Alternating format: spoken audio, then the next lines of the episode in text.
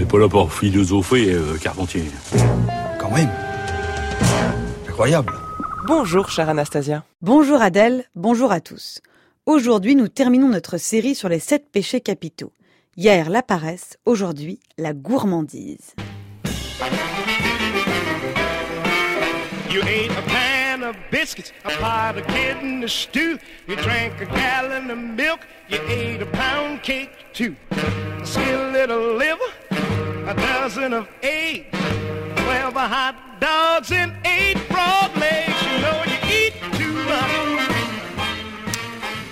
C'est la chanson You Eat Too Much de Harold Burrage. La gourmandise, c'est le joli terme pour dire gloutonnerie ou goinfrerie, qui donne une meilleure idée de son caractère pécamineux. Là encore, comme pour les autres péchés capitaux, tout est dans la Genèse. C'est ce que rappellent Carla Casagrande et Silvana Vecchio dans leur histoire des péchés capitaux au Moyen Âge.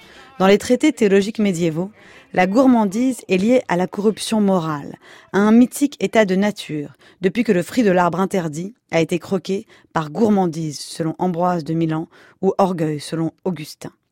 L'idée qu'il s'agit donc du premier péché de l'homme occupe une bonne partie de la littérature sur le sujet.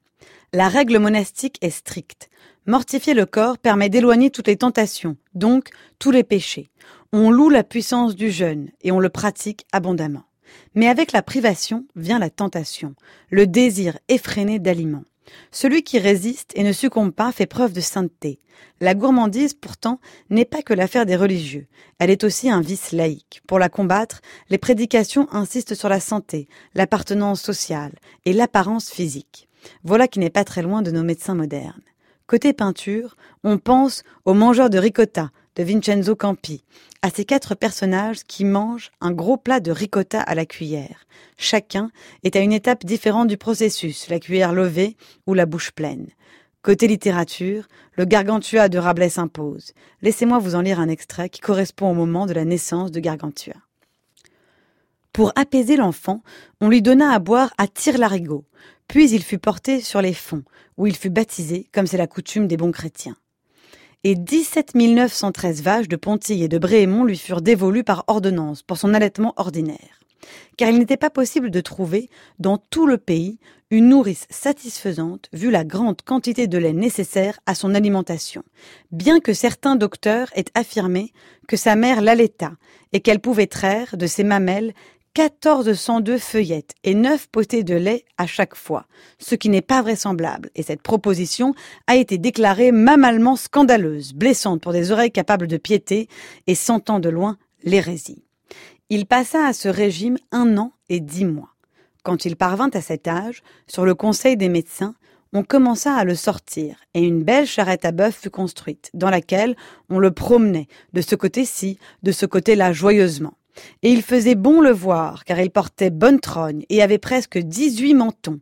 Et il ne criait que bien peu, mais il se conchiait à tout moment, car il était prodigieusement flegmatique des fesses, tant par complexion naturelle que par une disposition fortuite qu'il avait contractée parce qu'il humait trop de purée septembrale.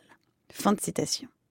La gourmandise à l'excès, voilà un thème bien français, une sorte de péché national dont on ne peut empêcher le caractère tragico-burlesque, comme dans le film culte La Grande Bouffe de Marco Ferreri, qui raconte l'histoire d'un groupe d'amis qui décide de manger jusqu'à la mort. Ça te soulage? Ça décongestionne? Pousse. Aide.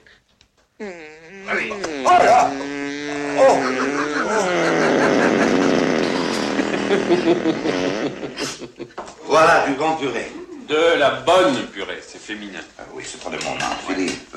La funèbre farce n'est pas que drôle, elle s'attaque au consumérisme et à la décadence de la bourgeoisie. De quoi nous faire méditer un peu. Merci beaucoup, chère Anastasia. Votre chronique est à réécouter en ligne sur le site du Journal de la Philo.